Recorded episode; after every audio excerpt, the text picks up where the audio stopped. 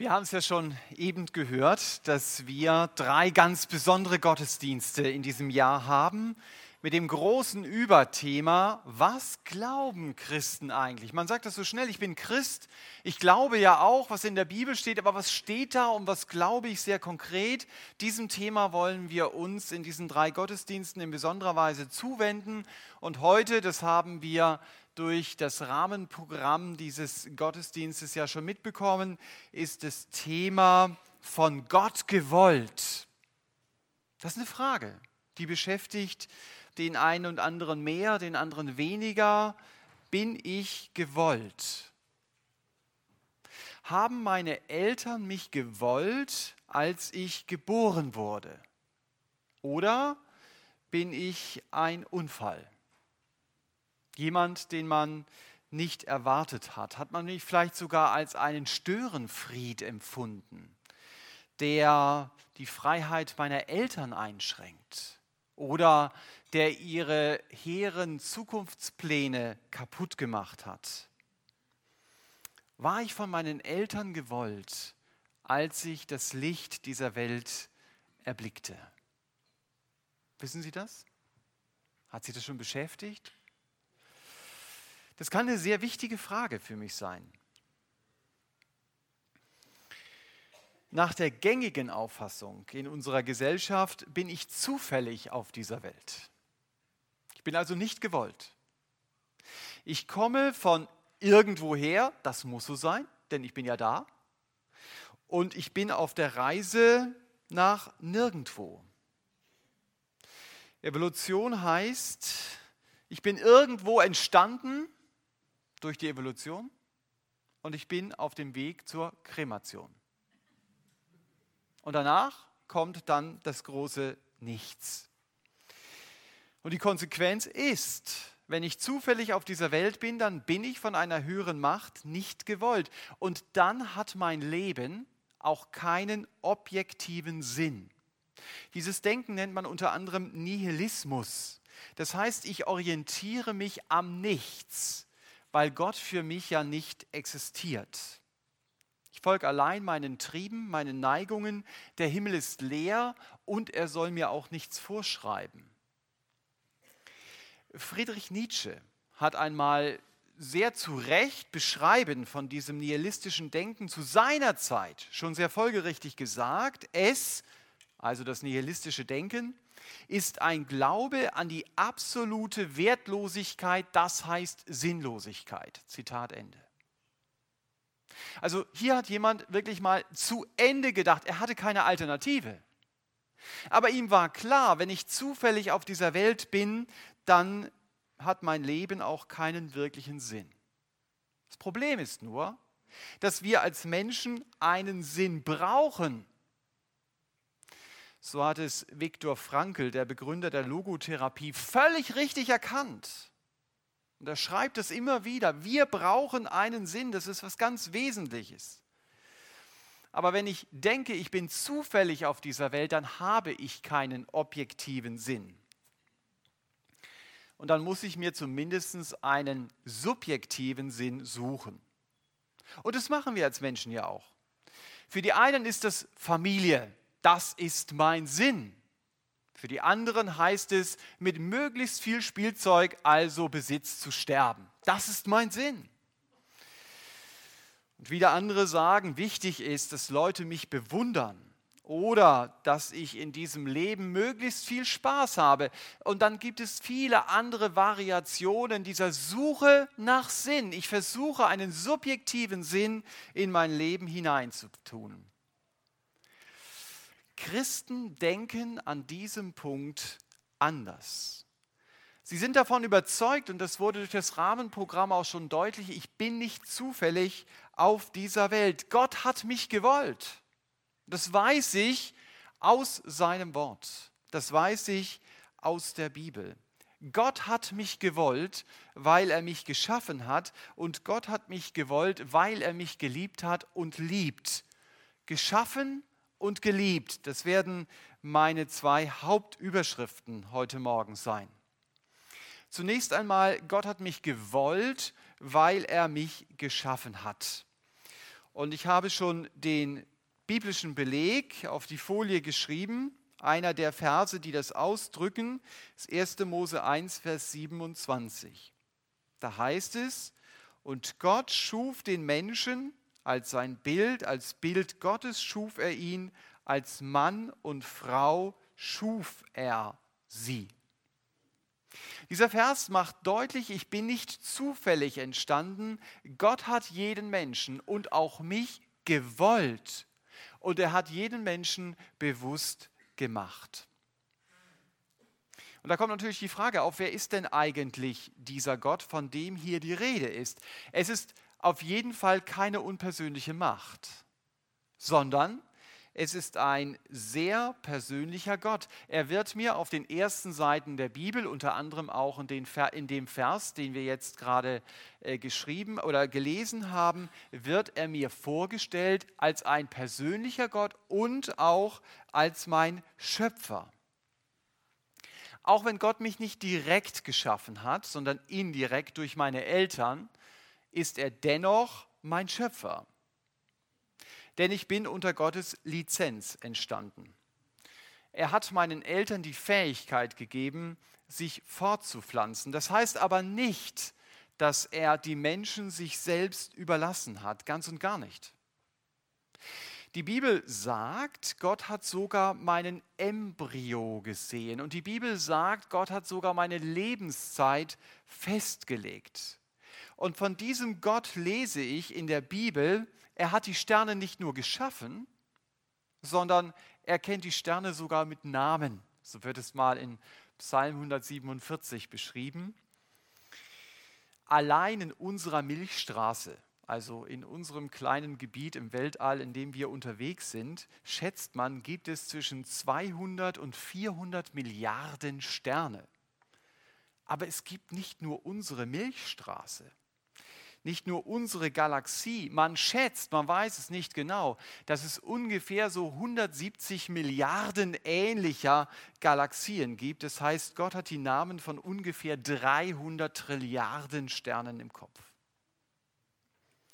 Wenn dann die Bibel sagt, dass er jedes Haar auf meinem Kopf kennt, dann ist das ja verhältnismäßig wenig, verglichen mit den Sternen. Und bei manchen können wir sogar die Haare überblicken und ansonsten sind es so um die 150.000. Gott kennt jedes. Das ist dieser Gott, der uns vorgestellt wird. Und dieser Gott wollte, ich soll auf dieser Welt sein.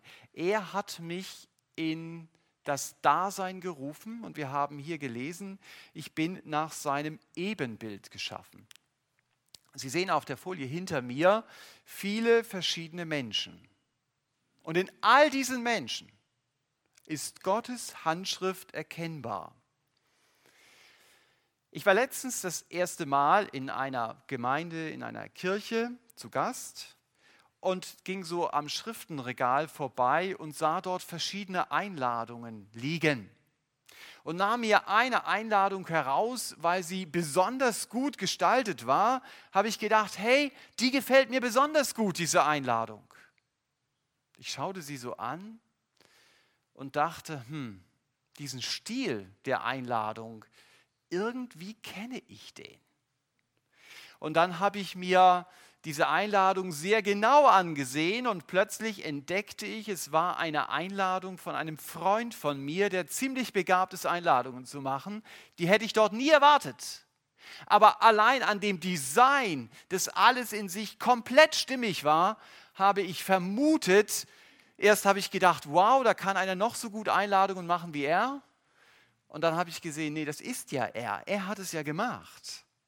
Also wenn ich ein Werk anschaue, dann entdecke ich in diesem Werk eine bestimmte Handschrift. Wenn Sie sich in Malerei auskennen, wird es Ihnen ganz genauso gehen. Sie sehen ein Bild und Sie können mir als absoluter Nichtkenner von Kunst sagen, dieser Maler hat sich an dem und dem Maler orientiert. Da fließen Gedanken von anderen Malern mit ein. Das sehe ich, wenn ich das Werk sehe, dass Dinge nach diesem Design geschaffen sind. Und die Bibel sagt, dass ich nach dem Ebenbild Gottes geschaffen bin.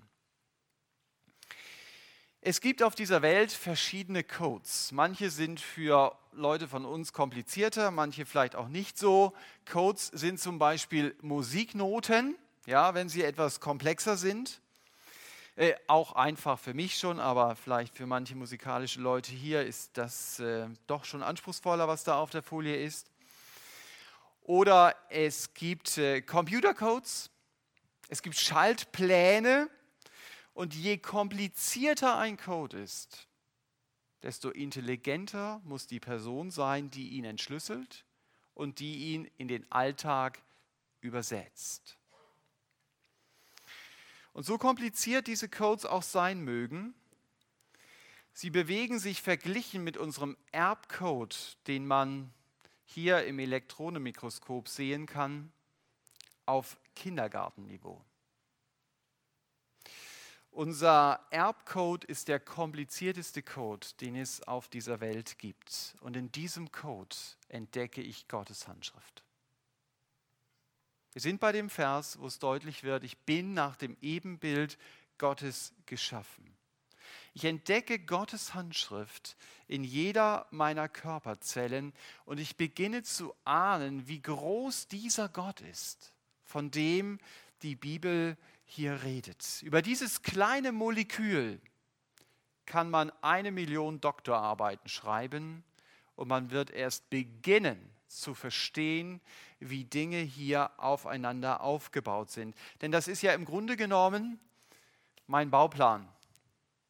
Wer diesen Bauplan hat, entschlüsseln und umsetzen kann, der kann dich eins zu eins nachbauen. Als Menschen haben wir diesen Code entschlüsselt aber wir haben ihn nicht erfunden.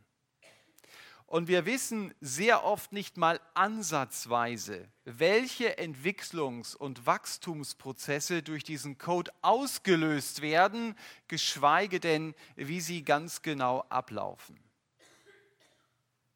Ich komme zurück zu diesem Bibelvers. Gott hat uns als Menschen gemacht. Wir tragen sein Ebenbild. Wir tragen sein Ebenbild ob wir mit Gott unterwegs sind oder nicht. Das ist völlig egal. Bei manchen Menschen ist Gottes Handschrift in ihrem Alltagsleben kaum noch zu erkennen, aber sie ist dennoch da. Und diese Handschrift macht sehr deutlich, ich habe dich gewollt. Als Menschen unterscheiden wir uns vom Tier dadurch, dass wir denken können, dass wir überlegt handeln können. Das ist Gottes Handschrift in unserem Leben. Dass wir von jemandem gemacht sind, nicht zufällig entstanden sind, das wird auch daran deutlich, wir können uns darüber Gedanken machen, was für einen Sinn hat eigentlich mein Leben. Und wir denken darüber nach, wo gehe ich nach meinem Tod überhaupt hin? Ich habe auch eine Ahnung davon, dieses Leben kann nicht alles sein. Auch diese Ahnung hat Gott in mein Leben hineingelegt. Ich bin als Mensch viel mehr als nur Materie. Als Menschen haben wir Sprachen und wir können durch Sprache unsere tiefsten Empfindungen mitteilen. Das kann in dieser Art kein anderes Lebewesen. Es ist faszinierend, und es ist einzigartig, dass ich verstehen kann, dass Gott zu mir redet. Wenn ich die Bibel lese, dann entdecke ich, Gott hat mich gewollt. Ich sollte geboren werden, so wie wir es in diesem Lebensbericht gehört haben. Ich sollte auf dieser Welt unterwegs sein. Es ist Gott nicht egal, ob ich da bin oder ob ich nicht da bin. Er hat mich gewollt. Und wenn andere Menschen mich ablehnen, wenn sie mir den Tod wünschen oder deutlich machen, du bist mir egal, dann solltest du wissen, Gott bist du wichtig. Er hat mich geschaffen. Und deshalb hat er auch einen Anspruch auf mein Leben.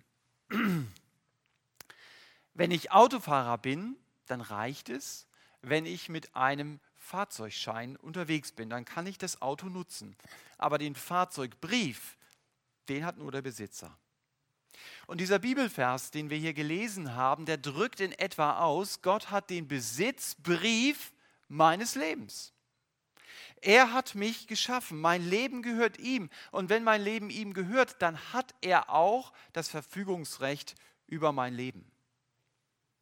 Aber leider will ich nicht, dass Gott in mein Leben hineinredet. Ich will mir von der Bibel nichts sagen lassen. Das ist so typisch Mensch. Mein Wille ist mein Himmelreich. Was ich will, das will ich. Und das ist sehr oft nicht das, was Gott will. Deshalb, wenn ich als Mensch in meinem Leben Gottes Handschrift entdecke und wenn ich darüber zu staunen beginne, ich bin von Gott gewollt und wenn ich mich auf die Suche nach diesem Gott mache, dann muss ich mich natürlich fragen, was ist, wenn dieser Gott sich mir offenbart? Denn darauf bin ich ja angewiesen dass Gott sich mir offenbart. Schon bei höheren Politikern ist es so, ich kann nicht einfach bei unserer Bundeskanzlerin vorbeigehen und sagen, hallo, hier bin ich, ich will mal mit dir reden. Da komme ich ja gar nicht rein. Da muss jemand sagen, okay, ich gestatte dir überhaupt mal einen Zutritt, dass du mit mir reden kannst.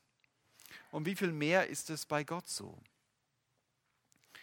Eine Voraussetzung, wenn ich mich auf die Suche nach diesem lebendigen Gott mache, muss sein, ich will, dass Gott in mein Leben hineinreden darf. Auch korrigierend. Das ist eine super Voraussetzung, um diesen Gott zu finden. Denn Gott hat einen Anspruch auf mein Leben, weil er mein Schöpfer ist. Die Frage ist nur, wo suche ich denn diesen Gott und wie finde ich ihn? Ich kann Gott ja nicht mit einem Scheinwerfer suchen. Ich kann auch nicht aufrüsten und sagen, ich suche ihn mit einem Geigenzähler oder mit einem Navi. Es macht auch keinen Sinn, Gott an Stellen zu suchen, wo er gar nicht ist. In Meditationen, in traditionell religiösen Handlungen. Wenn ich jemanden suche, dann mache ich es doch an dem Ort, wo ich vermute, da ist er auch. Ich werde ihn dort finden wenn ich mit meinen Kindern Verstecken spiele oder gespielt habe, äh, wenn ich sie dann nicht finde, dann sage ich manchmal, gebt mal einen Ton von euch, damit ich weiß, in welche Richtung muss ich denn suchen. Es sind also Töne, die mir Orientierung geben, wo ich meine Kinder finde. Und manchmal weiß der eine auch das Versteck vom anderen und sagt dann heiß, ja, wenn ich nahe dran bin. Im Blick auf Gott und sein Wort, die Bibel, ist es so, dass auch sie mir, wie meine Kinder, mir die Töne gibt, die Orientierung, wo finde ich Gott. Und Jesus in dieser Bibelstelle, die hier an der Folie steht, sagt einmal heiß. Da bist du ganz nah dran wenn er in Johannes 5 ausführt, er sagt, ihr forscht doch in den heiligen Schriften, also in der Bibel. Ihr seid überzeugt, in der Bibel das ewige Leben zu finden, also eine Beziehung zu Gott zu finden. Und, ich sage es mal im übertragenen Sinn, das ist auch genau der Ort, an dem ihr suchen müsst, wenn ihr Gott finden wollt. Das genau meint Jesus mit diesen Worten hier. Das ist mein Teil. Aber der viel wichtigere Teil ist, Gott muss mir die Augen dafür öffnen, dass ich ihn und seinen Willen für mein Leben hier in der Bibel wirklich entdecke. Und hoffentlich wächst in mir die Überzeugung, wenn ich die Bibel aufschlage, Gott hat mich gewollt. Deshalb hat er mich geschaffen. Und weil er mich geschaffen hat, deshalb hat er einen Anspruch auf mein Leben. Wenn ich in der Bibel suche, um diesen großen, unfassbaren Gott kennenzulernen, dann begegne ich aber sehr oft noch einer zweiten Wahrheit über Gott. Gott hat mich gewollt, weil er mich geliebt hat. Liebe heißt, hier wählt jemand aus tiefer Zuneigung den anderen. Es kann wehtun, wenn ich zurückbleibe und nicht gewählt werde auch wenn es dann auch überhaupt nicht um Liebe geht. Als Jugendlicher ging es mir häufiger so, wie dem Herrn da auf der Folie, wenn man Wettkampfmannschaften ausgewählt hat. Ich blieb dann bis zuletzt stehen oder sitzen. Und weil man mich ja nehmen musste, deshalb hat man dann vielleicht so am Ende gesagt, okay, wir nehmen den Peter und ihr bekommt noch die restlichen Mädchen und den Thomas. Das fühlt sich gar nicht gut an, wenn man weiß, hey, ich werde bis zuletzt da stehen bleiben. Ich werde die letzte Wahl sein, übrig zu bleiben, weil mich keiner will. Beim Sport kann man das noch verkraften, also ich habe das gut überlebt. Aber im wirklichen Leben fällt es schwer. Keinen zu haben, der einen Kartengruß schreibt und vielleicht unterschreibt mit dein Freund oder deine Freundin. Es ist völlig egal, ob es um Ehe geht oder um eine tiefe Freundschaft zwischen zwei Menschen. Es ist etwas Besonderes, wenn ich weiß, der andere will mich zu seinem Freund oder sie will mich zu ihrer Freundin. Ich bin von dem anderen als Freund oder Freundin gewollt. Gott macht in seinem Wort deutlich, es geht nicht darum, oder nur darum, ich bin von Gott gewollt. Die Bibel bezeugt an zahlreichen Stellen, ich bin von Gott geliebt. Das geht noch mal weit darüber hinaus. Jemand hat mal zu Recht gesagt, du kannst Gott totlachen, totsagen, totschweigen, aber du kannst ihn nicht daran hindern, dich zu suchen, dich anzusprechen und dich zu lieben. Ich finde es so unglaublich. Gottes Liebe ist unabhängig von meiner Reaktion. Gottes Liebe ist bedingungslos. Gottes Liebe zu mir zeigt mir, wie sehr Gott mich will. Wir als Menschen, ich als Mensch, bin Gottes große Liebe. Und eine der Bibelstellen, die das beschreiben, steht in Römer 8. In, in Römer 5. In Römer 5, ich schlage es mal kurz auf. In Römer 5 ab Vers 8 lesen wir, Gott aber erweist seine Liebe zu uns darin, dass Christus, als wir noch Sünder waren, für uns gestorben ist. Vielmehr nun, da wir jetzt durch sein Blut gerechtfertigt sind, werden wir durch ihn vom Zorn gerettet werden diese Verse überraschen. Wenn wir von Liebe reden, dann denken wir an nette Worte, an schöne Begegnungen, an tiefe Gespräche. Und das gehört auch dazu. Aber wenn Gott von Liebe redet, dann ist das für ihn viel mehr. Seine Liebe unterstreicht, ich habe dich wirklich gewollt. Und deshalb habe ich für dich bis aufs Blut gekämpft. Wenn Gott von Liebe redet, dann führt er mich ans Kreuz, an dem sein blutender Sohn hängt und stirbt. Und an diesem Kreuz, das in Jerusalem stand, wird deutlich, Liebe ist das Gegenteil von Egoismus. Beim Egoismus geht es um mich. Da geht es um meinen Vorteil. Bei Liebe geht es darum, es soll dem anderen gut gehen, auch wenn es mir schlecht geht. Auch wenn ich Nachteile in meinem Leben dafür in Kauf nehmen muss, selbst dann, wenn ich Opfer bringen muss. Mir ist es wichtig, dass der andere das Beste bekommt. Und das Unfassbare ist, genau das hat Gott gemacht. An keinem anderen Ort auf der Welt als an diesem Kreuz wird klarer.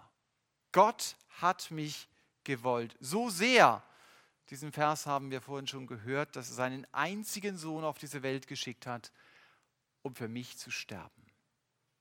Und warum Jesus dort an diesem Kreuz hängt, das erklärt hier eben unser Vers. Er nennt, Gott nennt mich Sünder, also getrennter. Zielverfehler könnte man es auch übersetzen. Ich bin ein Mensch, der Gottes Ziel verfehlt hat. Der, der Gottes Ziel verfehlt hat, in einer Beziehung mit ihm zu leben. Ich bin getrennt von Gott. Eben, das ist hier die Übersetzung, ein Sünder. Es ist so wie in manchen Berufen. Ich darf keinen Eintrag in meinem polizeilichen Führungszeugnis haben, um den Beruf ausüben zu können. Ein Eintrag ist das KO-Kriterium. Und natürlich gibt es andere, kann ich immer sagen, die haben ja viel mehr Einträge. Für sie gilt genau das Gleiche. aber ich habe einen Eintrag. Das ist das KO-Kriterium. Und wenn jemand 100 Einträge hat, ist das Ergebnis im Grunde genommen gleich. Ich darf in diesem Beruf nicht arbeiten. Und wenn ich das übertrage, dann ist es egal, ob ich mich selbst zum Mittelpunkt meines Lebens gemacht habe und mich um Gott nicht gekümmert habe oder ob ich noch jede Menge anderer Dinge getan habe, von denen die Bibel sagt, sie sind Sünde. Das Ergebnis ist genau das gleiche. Ich habe keine Beziehung zu Gott. Ich bin ein Sünder. Nicht nur, weil ich gesündigt habe, sondern ich sündige ständig, weil ich ein Sünder bin. Das ist meine Natur. Ich kann gar nicht anders, wenn ich Jesus nicht kenne. Natürlich empfinde ich das manchmal gar nicht so. Einige von Ihnen kennen vielleicht noch den Film Die Truman Show. Ja, die Älteren sagen jetzt ja, die Jüngeren sagen, was ist das? Der Mann, um den es geht, Truman, weiß nicht, dass er Hauptdarsteller einer Reality-Show ist und dass er nur mit Schauspielern zusammenlebt. Alles, was Truman macht, wird von versteckten Kameras gefilmt und abendfüllend an ein Millionenpublikum übertragen. Truman fühlt sich frei, bis er beginnt zu ahnen, vielleicht sitze ich auch in einem Freiluftgefängnis. Und dann versucht Truman rauszukommen. Und da merkt er erst, wie schwer ihm das gemacht wird, der Show zu entkommen. Denn der Produzent will ja auf keinen Fall seinen unfreiwilligen Hauptdarsteller verlieren, der schon seit der Geburt in diesem Riesenstudio lebt, ohne es zu wissen. Wie viel Kraft Sünde in meinem Leben hat, wird erst dann deutlich, wenn ich versuche, nach Gottes Wort zu handeln. Dann wird es klar, dass das so nicht funktioniert. Wenn ich mich selber eben nicht zum Mittelpunkt meines Lebens machen möchte. Wenn ich nicht neidisch sein will, wenn ich nicht zornig sein will oder mit welcher Sünde ich auch immer zu kämpfen habe, wenn ich aus diesem Gefängnis raus will, dann werde ich es wie Truman merken, das funktioniert so nicht. Aber die gute Nachricht zu diesem Vers hier, den ihr hinter mir seht, ist doch, Gott hat eine Lösung gefunden. Gott hat eine Lösung gefunden, dass ich von ihm nicht mehr getrennt sein muss. Und er hat auch eine Lösung gefunden, dass ich nicht mehr der Hampelmann meiner Wünsche und meiner Süchte sein muss. Ich kann Nein sagen, wenn ich mit Gott unterwegs bin. Das ist eine sehr spannende Erfahrung, die ich da machen kann. Die Freiheit vom Diktat meiner Lebenseinstellung, meiner sündigen Lebenseinstellung, wo es nur immer um ich, ich, ich geht, dass da wirklich Freiheit möglich ist. Das ist wirklich eine spannende Erfahrung. Unser Vers sagt auch, wie das möglich ist. Die Antwort in dem Vers heißt hier, Jesus ist gestorben. Also er starb an meiner Stelle. Das zeigt, wie schlimm Sünde ist. Wir sagen manchmal, oh, das ist nicht so dramatisch, das machen alle. Egal. Er musste für meine Schuld sterben. Es gab keinen anderen Weg. Auch der Polizist bei der letzten Geiselnahme in Frankreich ist für die Geisel gestorben, die er rausgelöst hatte. Die Frau weiß, ich lebe, weil ein anderer für mich starb. Nur hat der Tod des Herrn Jesus noch eine ganz andere Wirkung, als wenn wir heldenhaft für den anderen in den Tod gehen. Denn der Tod des Herrn Jesus macht meine Beziehung zu Gott wieder möglich, weil nur Jesus in der Lage war, meine Schuld, die Schuld der ganzen Welt zu tragen und auch meine Schuld auf seine Schulter zu nehmen. Ich kann nur für die Schuld eines anderen eintreten, wenn ich selbst nicht schuldig bin.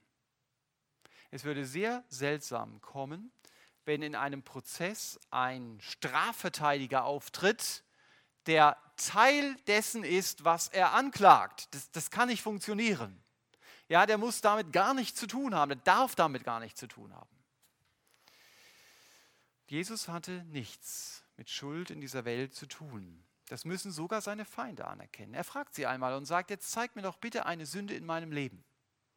Und ich kann mir das lebhaft vorstellen, dass sie äh, sich untereinander gefragt haben, hast du was, hast du was, hast du was, hast du was aufgeschrieben? Guck mal, was deine Notizen sagen. Leer.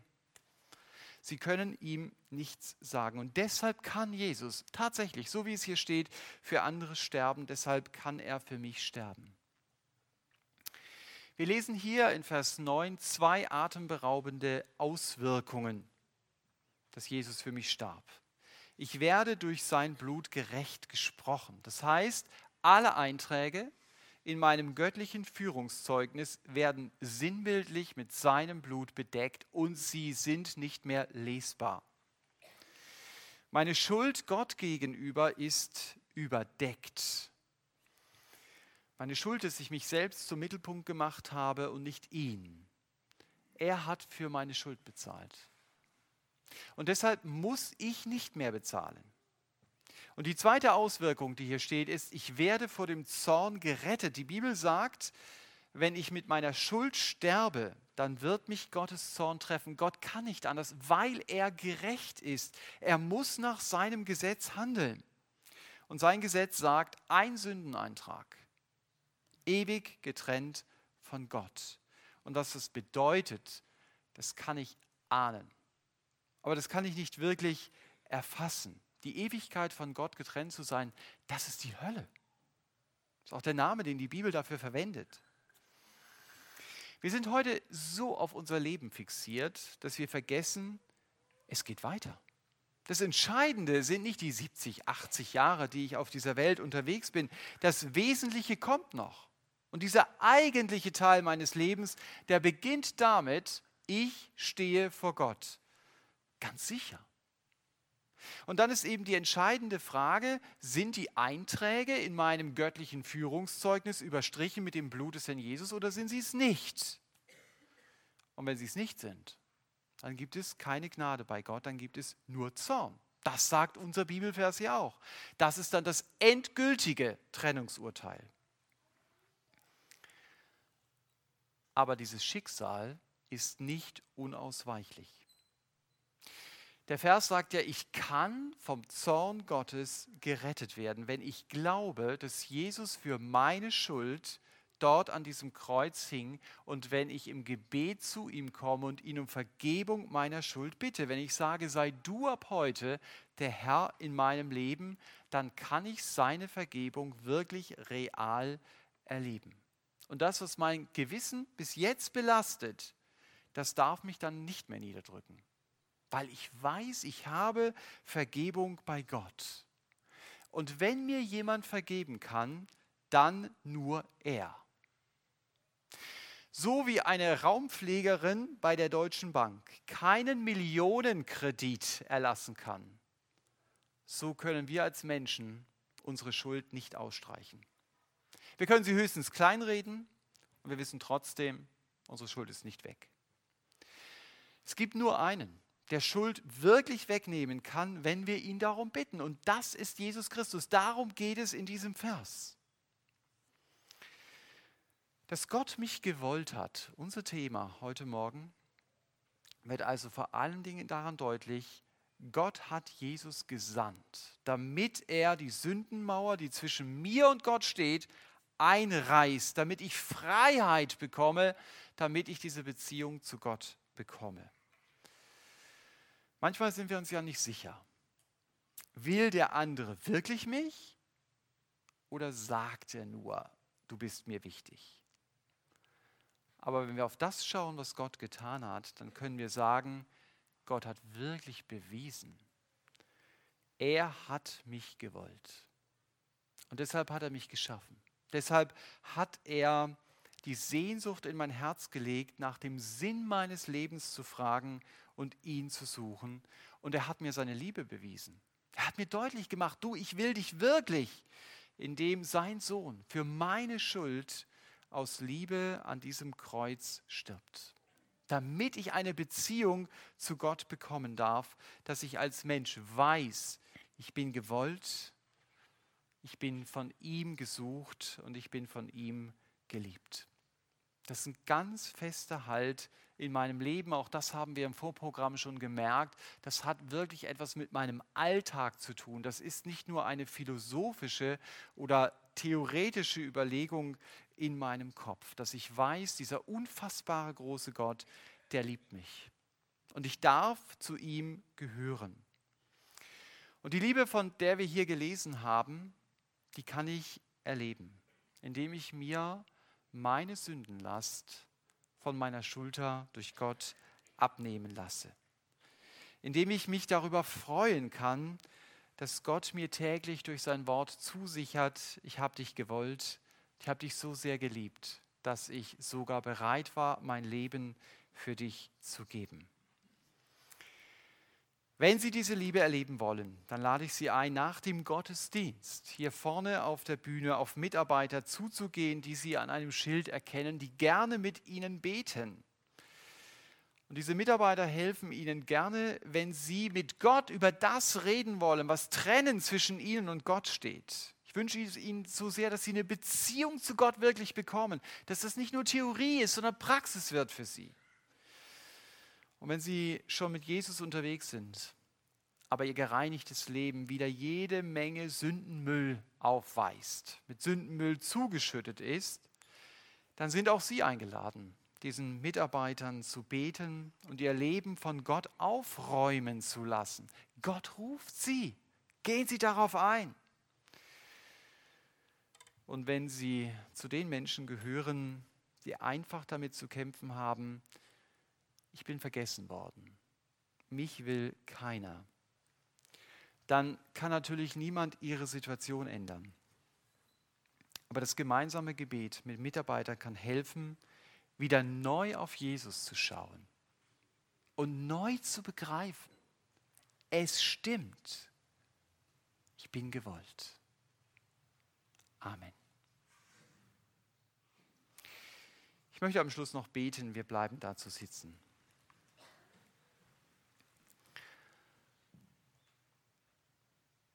Vater im Himmel, wir wollen dir Danke sagen, dass dein Wort es so deutlich macht, wir sind gewollt. Nicht, weil wir uns das ausgedacht haben, sondern weil du es uns in deinem Wort zusicherst. Und nicht nur das, du hast es sogar mit dem Blut deines Sohnes besiegeln lassen. Du hast die Möglichkeit gegeben, zu dir zu kommen. Und du weißt, dass jeder von uns irgendwo anders steht. Und ich möchte dich bitten, dass du dein Wort heute Morgen benutzt, um in unsere persönliche Lebenssituation hineinzureden und dass du uns den Mut gibst, auch mit dir darüber zu reden. Das, was uns bewegt, neu zu begreifen. Wir sind geschaffen und deswegen gehört dir unser Leben. Aber wir sind auch von dir gewollt und du hast uns über die Maßen lieb. Und Herr, daran wollen wir uns freuen und darauf möchten wir eingehen. Amen.